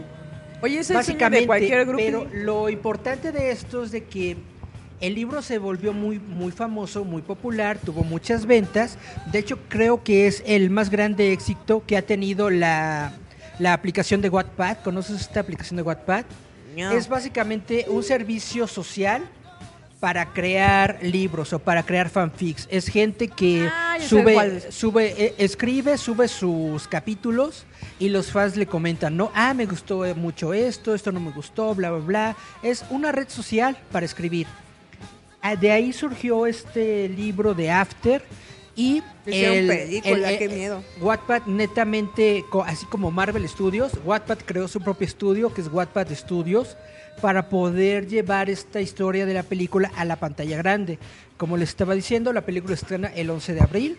Yo netamente tengo que ser sincero, no he leído el libro, no soy el público objetivo de, de- de esta historia. Ay, bendito, hasta que dices que no eres su público. No soy, no, no soy el público objetivo, entonces básicamente no sé qué onda. Pero sí, netamente, ayer saliendo de esta conferencia de prensa, yo estaba precisamente tratando de subir la nota a las redes sociales, iba a subir el video de la conferencia a Facebook, ondas así. Y tómala, que ya no teníamos redes sociales, no teníamos ni Facebook, ni Instagram, ni WhatsApp. Y lo gracioso es que hay un episodio de Los Simpson donde pasa exactamente algo así y Homero dice la gran frase, Mash, antes cómo le hacíamos para saber las noticias del mundo si no hay televisión y qué creen que hacen, encienden la radio. Encienden la radio. Pero es, es un poco, bueno, yo porque no vivo mucho de las redes sociales, pero sí hay gente que sí, sí, como que se choqueó, ¿no? Porque, ay, no puedo mandar nada en WhatsApp. Y yo, ah, ¿qué rayos mandas en WhatsApp? Pues, ¿qué te puedo decir? Para todos nosotros que vivimos en una época sin redes sociales, creo que no es tan, Ah, canijo. no es tan molesto no, no tenerlas. Eh, es porque me robé algo. No, es, es chido, es chido tenerlas, pero si no las tienes, pues no pasa nada. Yo netamente lo que hice, como venía de esta conferencia, vi que no podía compartir nada en redes sociales. Yo netamente des- apliqué, la de pues me duermo. me eché una jetita como hasta las 10, 11 de la noche me ¿Hasta despierto. que volviste? Veo si otra vez está el Face y ya entonces me pongo a chacotear netamente con la banda. Pero es lo que decimos, no. A mí me dio mucha risa que hubo gente que literal lloró. Ay, ¿por qué no puedo hacer esto? Y luego empezaron a memear y dices, neto, tu vida es tan vacía. Vives de like o no like. Ay, pues más, más que una vida vacía, a la gente le gusta memear por todo. Ay, no sí, es muy sea aburrido. Pero sobre todo creo que te demuestra algo que cuando te haces eh, adicto, te duele saber que tu vida es vacía. Pararara. Oye, que te hagas meme del meme, no manches, eso ya está muy enfermo. Pero, ¿tú crees realmente que fue porque... No. Se no, estaban dándole mantenimiento, iba a decir. ah, lo del mantenimiento sí. Que porque le estaban dando un mantenimiento que no le supieron calcular el cambio de los binarios. No, y no, por no, eso bueno. se les desconchifló. La neta no, no, no tengo idea de por qué haya sido. Es Le cambiaron evidente. acá Como los protocolo. tres servicios, los tres Son servicios están bajo bajo la misma empresa, es muy probable que hayan realizado una, una actualización de, de, Y no estos, les salió tan de estos servicios. Una actualización de tal vez de sus de sus ¿cómo se llaman? sus servidores o tal vez una actualización de sus códigos, etcétera. A lo mejor van a lanzar Era algo 00011 algo chido que, que va a unir a las 000111. tres redes sociales. ¿Quién sabe qué van a hacer, no? Bueno, el chiste es de que se le cayó su carita ahí andaban todos apanecados. Hubo el chisme que dijeron que era porque se estaba propagando una serie de videos de matanzas en Brasil. Yo nunca vi ninguno porque la gente que yo tengo en el Face se dedican a memear bien duro y sabroso y subir 20 videos de gatitos y perritos dándose besos, así que nunca me llegó ese chisme. La gente, Pero la, la- la dicen gente va a aprovechar cualquier cosa, cualquier suceso para meter sus teorías conspiranoicas. Realmente no creo que haya nada de real en todo esto. O también vi que revivieron el viejo, El la vieja cadena, el texto, ¿no? Hay algo que De comparte este mensaje a todos tus conocidos para que Facebook te dé tu iconito rojo de non plus ultra y bla bla bla, etcétera, etcétera. Algo que a mí me da mucha risa es de que eso viene desde que yo conozco el Facebook. Siempre hay algún estúpido que pone. Envíaselo a todos sus contactos o yo desde ahorita estipulo que usted su carita no me puede robar mis datos. Deja, deja desde Facebook. Yo creo que desde, desde el Messenger de, de Microsoft, Ah, el no MSN, no desde ahí había mensajitos de ese estilo. Desde es, esa otra, ¿cómo se llamaba? El- Tú tenías uno, tu fotoblog, ¿cómo se llamaba? Metroflog. Metroflog. Yo de esos nunca tuve, lo siento, tenía una vida ¿Cómo muy no? ocupada. Gente que nos está escuchando, métase a Metroflog y busque a Julieta. Búsquenme, pero no existo. Estoy no seguro que, que, que tiene su Nunca página, tuve un high five, nomás les digo. su nunca página tuve. Darks con sus videos de ¿Sabes The lo único que tuve? El, el MySpace. Oh, MySpace. Busquen el MySpace de Julieta. No, ya no existe, yo también lo busqué, ya no existe. Ah. Eh, pero yo nunca tuve el High Five, ni el Metroflow, ni todas esas jaladas. ICQ tampoco. No, yo Uh. tenía un trabajo y vida social activa. Yo sí vivía mi vida estilo Ay, Friends. ay, y ay, ay, ay, ay, yo sí vivo en el mundo. yo Ay, ay, ay. Tenía cosas que hacer y me cansaba. Tenía cosas que hacer. Neto. Pues esa es, esa es la onda de las redes sociales, chavito. De lo que estábamos hablando en el bloque pasado que les quería comentar es el de cambio de sexo de Eric. Ay, qué horror. En el, en el servicio, en los servicios de live stream que están por ser eh, estrenados en los Estados Unidos y que esperemos que lleguen a México, está el de Disney Plus. Plus Ultra. Eh, lo importante o lo que yo quiero comentar de Disney Plus es de que se acaban de dar rumores o noticia, tal vez, aunque no, no con todos los datos, de que van a crear una nueva serie de Marvel que está basado en el concepto del What If. ¿Tú sabes lo que es el What If, eh, Julieta? ¿Qué tal? ¿Sí? ¿Eh? ¿El ¿Qué tal sí? What if es qué tal sí? Exactamente, bueno, pero en los cómics de Marvel, el What If era una línea de cómics que utilizaba historias que no eran canon, que no ocurrían en el universo real, que tenían algún componente diferente. Por ejemplo, hay una historia en la que el, el bribón que mata al tío Ben, Ah, yo mata a los pensé, dos el, tíos, el ladrón de las hamburguesas de McDonald's. mata a los dos tíos, mata al tío Ben y a la tía May. Y entonces el que adopta a Peter Parker es J. Jonas Jameson. ¿Por qué lo adoptaría? Con ¿Con él- qué excusa? Él, lo adoptó básicamente para, para quedar bien con la gente, porque es una persona muy, muy egocéntrica, para que la gente diga, ay, mira, este millonario contrató al pobre chavito que se quedó ¿Jameson sin es nada. rico? No, nomás es editor malhumorado? Lo chido, lo, lo chido de esta historia es de que con la lana que tiene J. Jonas Jameson, eh, descubre que, que- que Peter es Spider-Man Ah, yo pensé que era inteligente. y le mete la lana a, a Spider-Man. Entonces, básicamente, tenemos un Spider-Man high-tech, casi, casi eh, Iron Man. El sueño del octopus. estos cómics. ¿eh? El sueño del octopus. Básicamente, una onda así. También hay otra historia, por ejemplo, en la que el Doctor Doom se convierte en el hechicero supremo en lugar de Hail Doom. en lugar del Doctor Strange. Y, y así, ¿no? Hay, hay, hay varias historias raras. En los cómics de DC también existía esto, pero ahí se llamaban Elseworlds. Que es lo que siempre nos dice mm, Marco Sainz, ¿no? Para mí es un. Elseworld. Exactamente. Se traduciría como otro mundo, ¿no? otros mundos, mundos paralelos. Algo así. En, en esas historias, por ejemplo, hay una que a mí me gusta mucho que se llama Balas Sangrantes. Ajá. Perdón, Balas Ardientes. En donde la navecita de Superman se estrella en Ciudad Gótica y es adoptado Se por llama los... Hot Bullets. es adoptada por los Wayne. Ah, ok. Entonces, eh, no tienen hijos ellos, biológicos, no, no nace Bruce Wayne, pero tienen como hijo a, a Superman, a Clark. Como Homero, si ustedes se casan, yo nunca voy a nacer. Y, y está muy padre porque pasa lo mismo, matan a sus papás, se convierte en Batman, pero es un Batman con los, super, con los poderes de Superman, ¿no? Entonces, esto es un proyecto, es una noticia muy interesante porque podemos ver historias diferentes en esta plataforma de Disney Plus.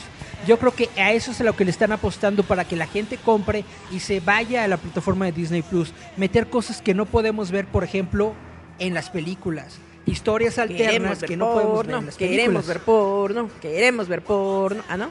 No, no creo. Oye, estaba checando ahí en Xvideos y sí es cierto, hay un montón de anime. Hay unos hentais bien cagados que yo me estaba riendo porque dije, Dios mío, es el sueño de los degenerados que nunca los han tocado ni ellos mismos. Estaba muy cagada. Vi una, una historia que se llama como Yo tengo suscripción. Sisters, ¿qué es? Sis- Sisters, este, así como intercambio de hermanas, como Sisters Turn Up o algo así. Sister Change. No le entendí muy bien. Es de, era de dos hermanas, ya sabes. Una como tipo Hinata, ¿no? La callada, mustiezona, chichoncísima. Y la otra niña hiperactiva, ¿no? Con cara como de gatito desgreñada. Que estaban dándose al hermanito, que no sé si era su hermanito de a de veras o era solamente un chavillo que tenían ahí. El chiste es de que se lo dieron hasta que lo vaciaron como gansito. Estuvo muy cagado. Al final dice que se casan en su cuarto y ya se lo echan su, su trío y se acabó. Le vaciaron la mermelada al gancito, literal. Pero me daba risa porque, ya sabes, como es que yo no me sé bien los nombres de los hentais, de, pero el niñito estaba bien cagado porque tenía cara de niño chiquito y las viejas perversas cochinonas. Pero la historia era de que pues estaban celosas, ¿no? Que se tiraba una y luego otra, pero le gustaba más la chichona y al final se casa con las dos y bueno, no se casa, en su mente las dos se casan con él porque se visten de novias y al final bueno, chistes se echan su mena chatrual, lo dejan vacío el pobrecito, todo oído.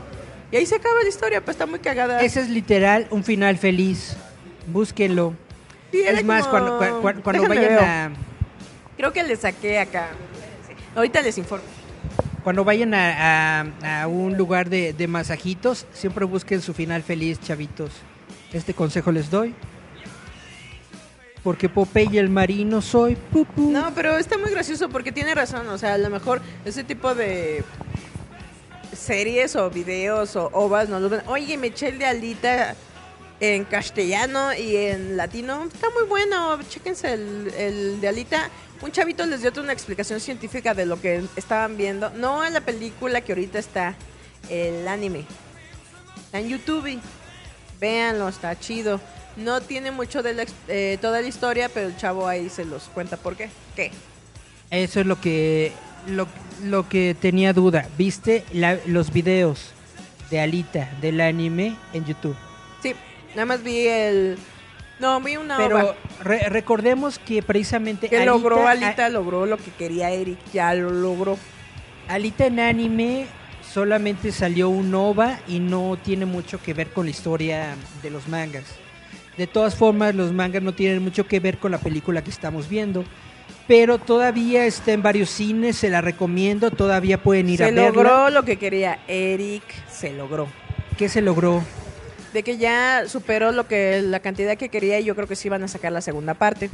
Ojalá salga la segunda parte y ojalá no se tarden años. La bronca con Robert Rodríguez, lo que echó a perder Sin City 2 es de que se tardaron 10 años en sacarla.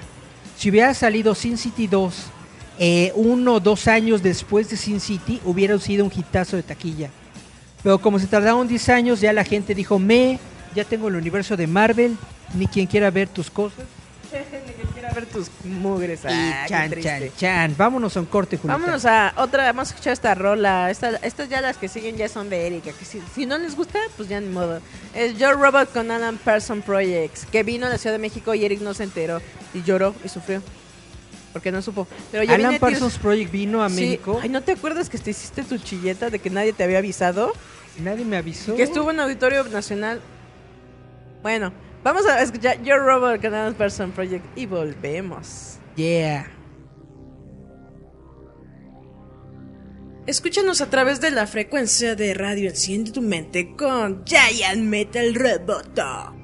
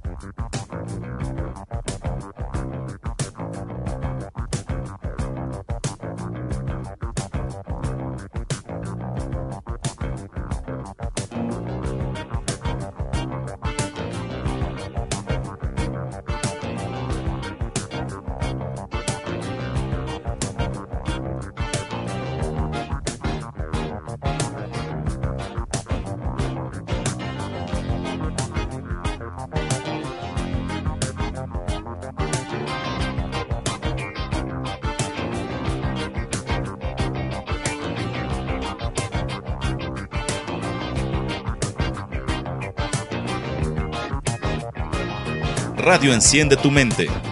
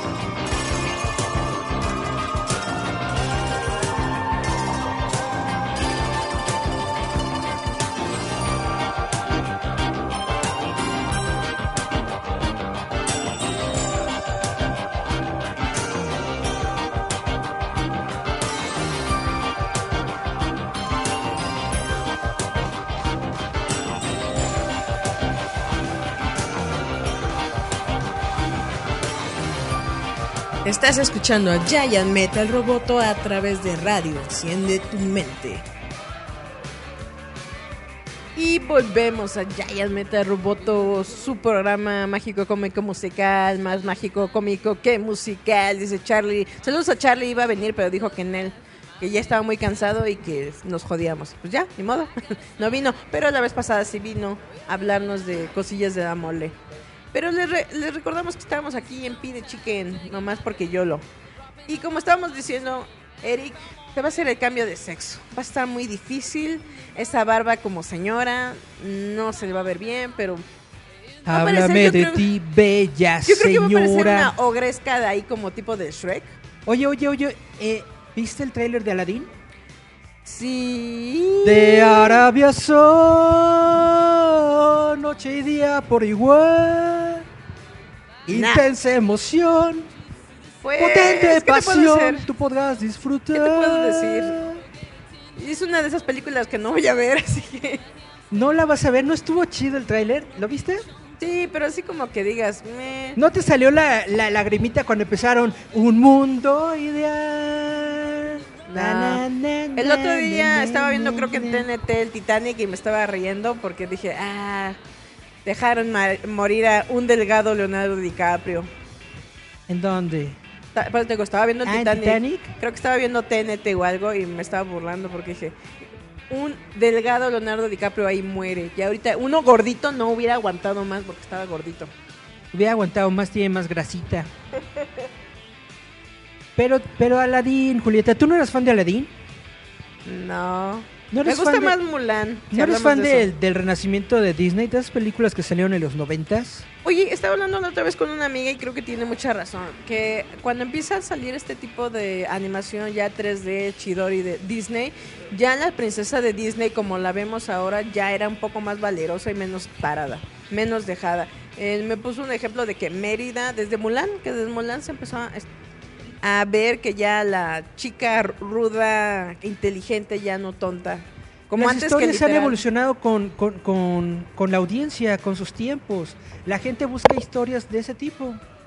Y tiene razón, yo creo que desde Mulan, Mulan fue la gran primera heroína de, de, de Disney, porque Salvó antes de princesa, China. antes de princesa es guerrera. Salvo a China. Como China, exactamente la princesa guerrera. No, así le dijeron, salvaste a China. Y ya luego con otros personajes que... Ella es Fa Mulan, Pen- es nuestra gu- guerrera y no me acuerdo cómo iba el, ese monólogo. No, pero lo más chido es de que su papá es Fasu, el guerrero. No, pero aparte creo que dijeron que, por ejemplo, ya era una pelea de que ya no querían ser una que no ven a la mujer como alguien débil, sino alguien como decisivo, fuerte, con opinión, cerebral, como dice Mulan. A mí, una, una película que me gusta mucho y que ha pasado desapercibido por muchas personas es la de La princesa y la rana. ¿Cómo A se llama? mí sí me gusta el Princesa y el Sapo. Está el hecha en un Nueva Orleans de los 40. Está muy chida. No me había fijado que la voz del príncipe es de este cuate. Se me fue, el maestro del garrobo. ¿El rey maestro del Julian. El rey Julien. Ah, Se me fue su nombre. sí, él. Ese se me fue el actor.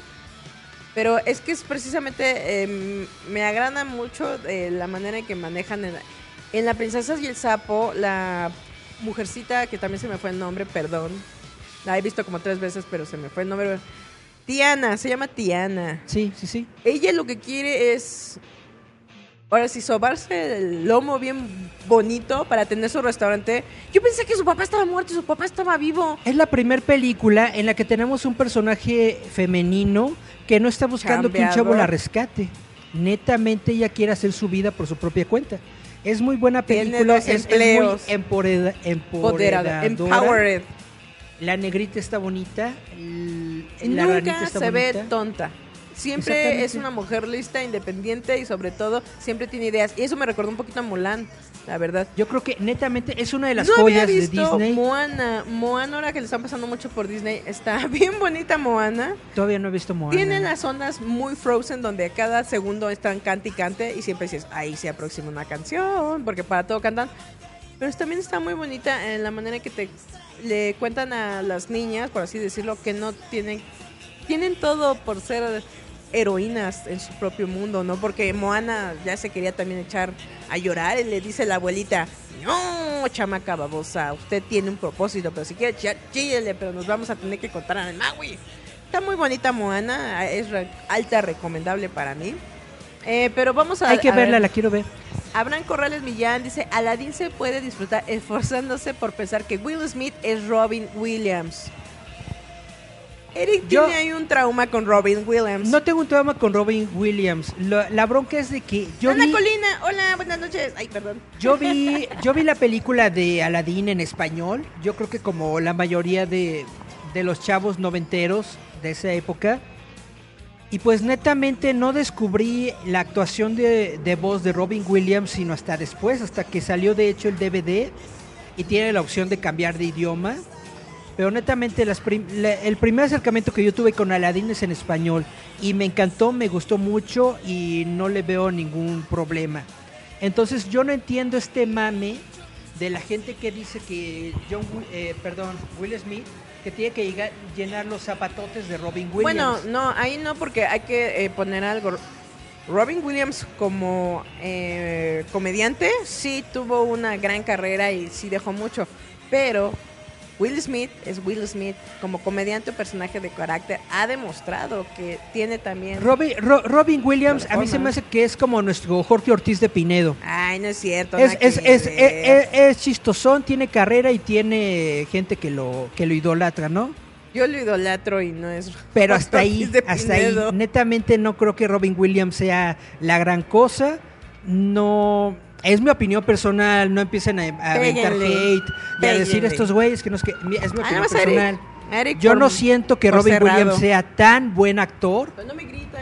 Ah, perdón.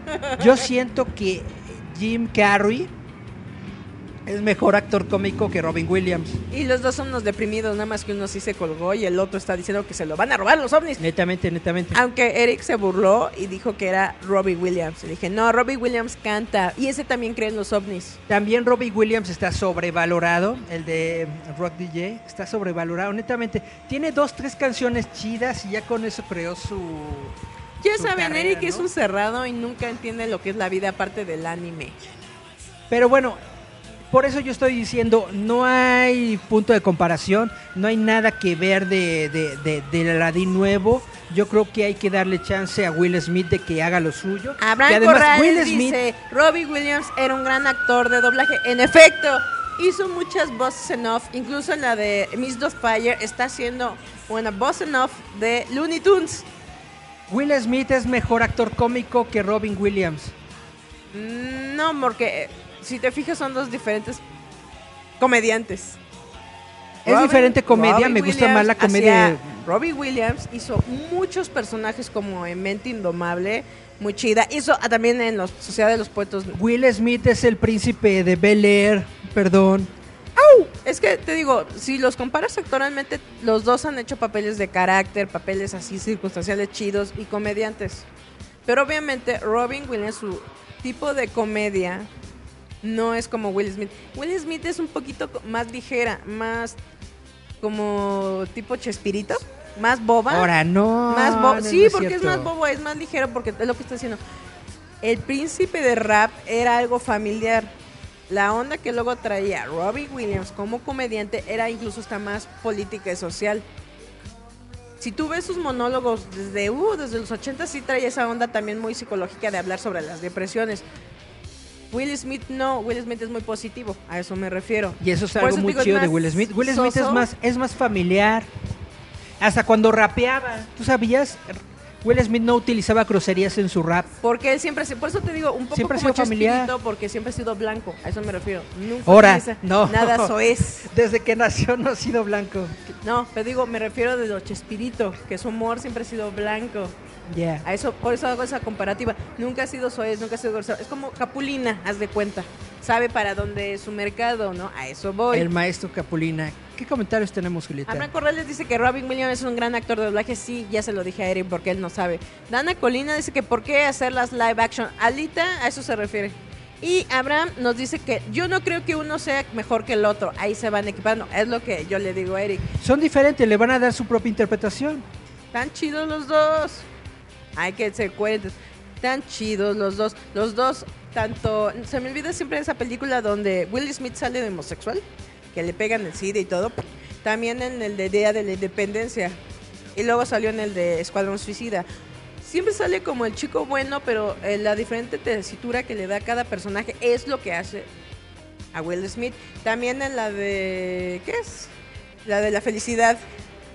En la de la felicidad es muy buena película, muy buena me refiero. actuación. Él, como actor, te puede dar algo, te lo digo, muy soso, como el príncipe de rap. Esa película no la he vuelto a ver porque no quiero chillar. Ajá, Y el otro, con su, donde está jalan- jaloneando a, a su chamaquito. de En busca de la felicidad, ahí muestra que es un personaje de carácter. Robin Williams también lo De demostró. carácter. Pero digo, De su comedia fuerte. es diferente porque es un poco más emocional que la de Will Smith. Lo demostró en, eh, en el de Papá por siempre, ¿no? Que es una Por eso, es por un eso. estilo de comedia. Sí divertido, pero al final es triste. Yo siento que eso es lo que siempre rodeó a Robbie Williams como actor y comediante. Siempre estaba aunado de una tristeza y ahí lo demostró en Mente Indomable. Por eso, cada quien tiene lo suyo y por eso estoy diciendo, no está chido estas comparaciones que están haciendo entre Will Smith y Robin Williams. Hay que darle chance. Will Smith para mí es uno de los mejores actores que hemos tenido de nuestra generación, que creció con nosotros desde los noventas hasta ahorita. Y dice, Lo único que le falta a Ah, Will Smith para ser mi ídolo es estar en una película de Marvel. Está buena una de DC. Dice Abraham Corrales, siento que esas comparaciones son como querer ver quién es mejor, Eddie Murphy o Richard Pryor. Y ahí Eric no va a saber. Ah, Richard Pryor es mejor que, que todos. Richard Pryor es una Eddie institución de Murphy la nos comedia. dio muy buenos, es que, este, ¿cómo se llama? Stand-ups. Pero Vean Richard Pryor es. Richard Pryor. Es lo, es, es lo mismo, o sea, son diferentes comedias. Por eso dice, es como equiparlo, o sea. Y Eddie Murphy pues tuvo un policía en Beverly Hills 1 y 2. Y un príncipe de Nueva York. Eddie Murphy nos dio ah, un fufu. ¿A quién? Un fufu. Ah, y a Pluto Nash. Fíjate que Pluto Nash es una de las películas comédicas de los Estados Unidos más eh, infravaloradas que existen y muy buena. Pluto Nash, Mm. con Eddie Murphy.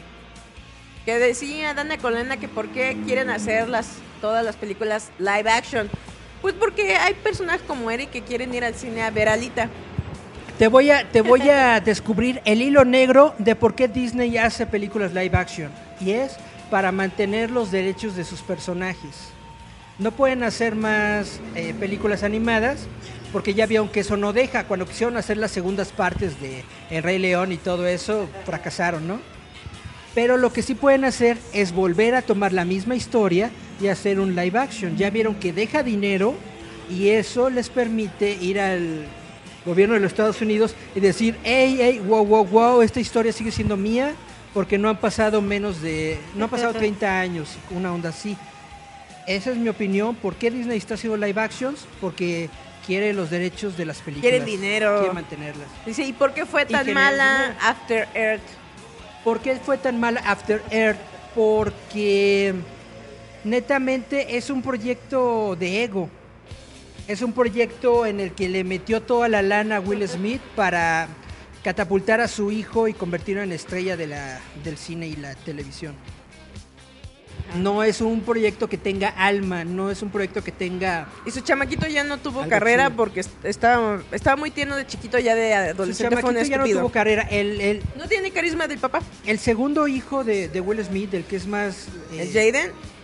¿Hablas del Jaden o su hija El, que, el- el que es más flaquito, el segundo hijo, él ahorita está en series de televisión, ahorita está en una que ya no me acuerdo. Pero no está muy tiene ángel, Jaden Smith no tiene ángel, es aburrido, es una tabla.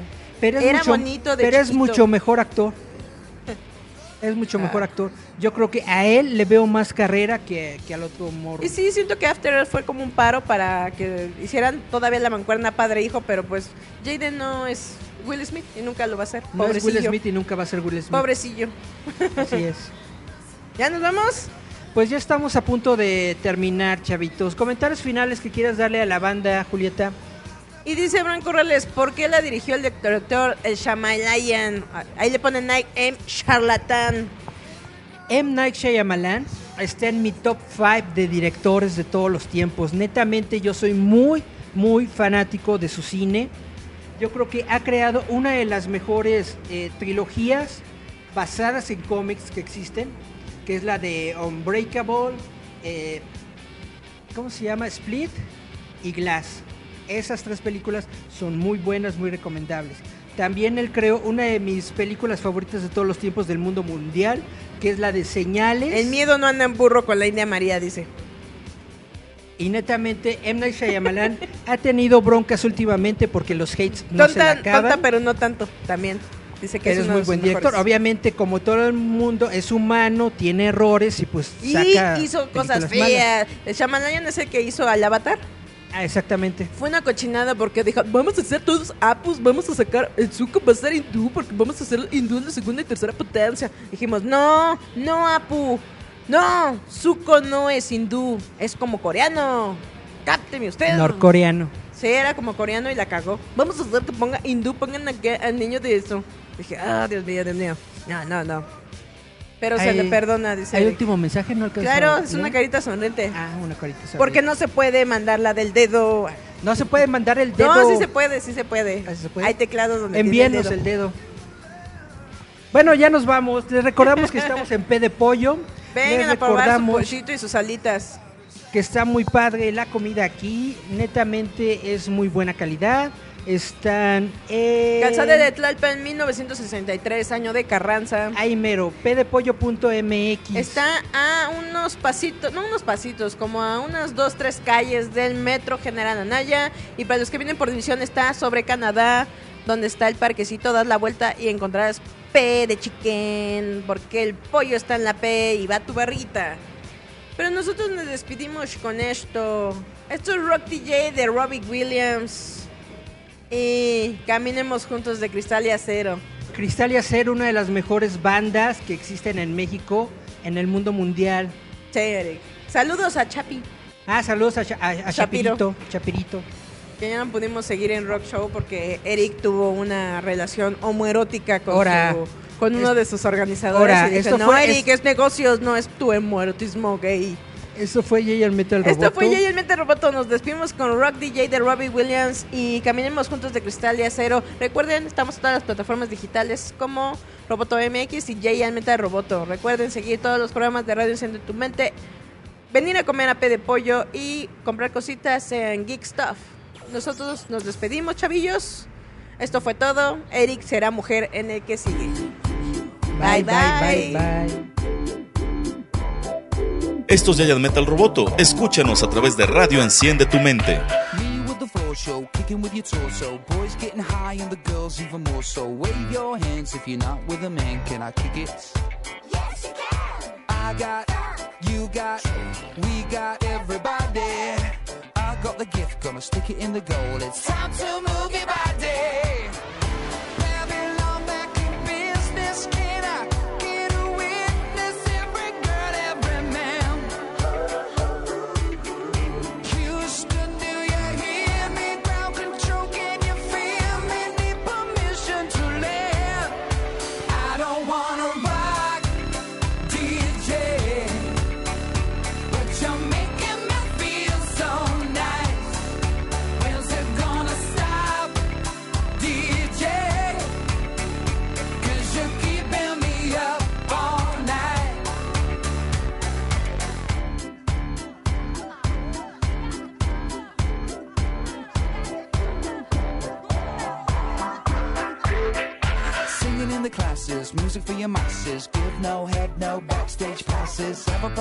I'll be quite polite. But when I rock the mic, I rock the mic.